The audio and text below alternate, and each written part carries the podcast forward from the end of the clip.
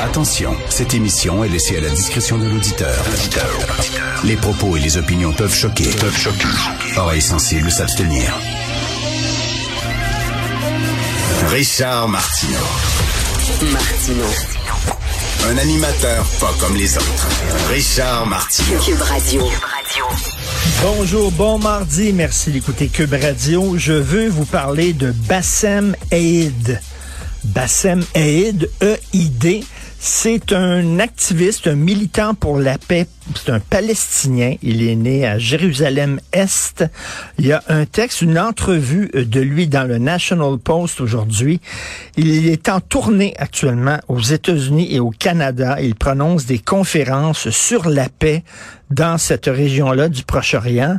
Et euh, il y a une entrevue questions-réponses avec euh, Bassem Eid. Bassem Eid fait de la prison hein, parce qu'il a fondé un organisme de défense des droits de la personne en Palestine. Et entre autres, euh, il était, il confrontait beaucoup les autorités palestiniennes et Yasser Arafat euh, en disant ben, que ces gens-là violaient les droits de la personne en Palestine. Je vous rappelle qu'il n'est pas juif, il est arabe, il est musulman, Bassem Eid. Il a été foutu en prison, entre autres par la gang de Yasser Arafat. Donc, il donne des euh, entrevues, il donne des discours, il prononce des discours. J'essaie d'expliquer dans mes discours les massacres du 7 octobre.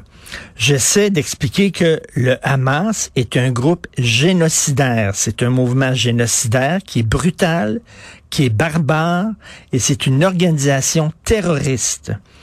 Il dit, euh, euh, le Hamas utilise des citoyens comme bouclier. Ça fait 17 ans qu'ils font ça, qu'ils se cachent dans des hôpitaux, qu'ils se cachent dans des écoles et qu'ils utilisent les Palestiniens comme bouclier.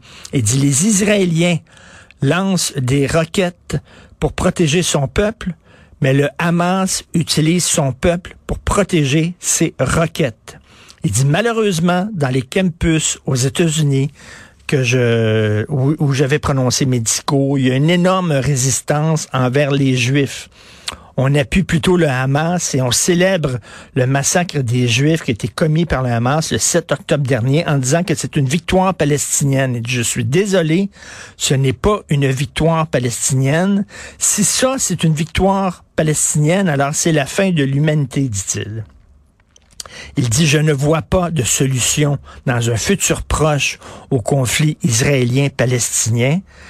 Il dit, parce que tant que le Hamas va contrôler la bande de Gaza, il n'y a aucune chance de paix entre les Palestiniens et les Israéliens parce que le Hamas veut l'éradication d'Israël.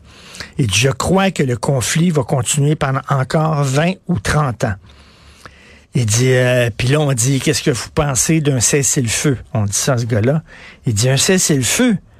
Il dit, on est en guerre. C'est une guerre qui a été imposée euh, par le Hamas, pas par Israël. Il dit, si vous faites un cessez-le-feu, ben, le Hamas va en profiter pour se réarmer. Il dit, il ne faut pas être naïf. Il dit, euh, c'est, donc, il, je ne crois pas euh, du tout à l'utilité d'un cessez-le-feu. Ce qu'il faut, ce qu'il faut, c'est de sortir le Hamas de la bande de Gaza, de sortir ces gens-là totalement de la bande de Gaza. Il dit, c'est ça qui va amener soudainement une paix. Il dit, il, dit, il faut que libérer le peuple palestinien du Hamas qui tient euh, le peuple palestinien en otage. Alors voilà, ça, ce gars-là s'appelle Bassem Eid.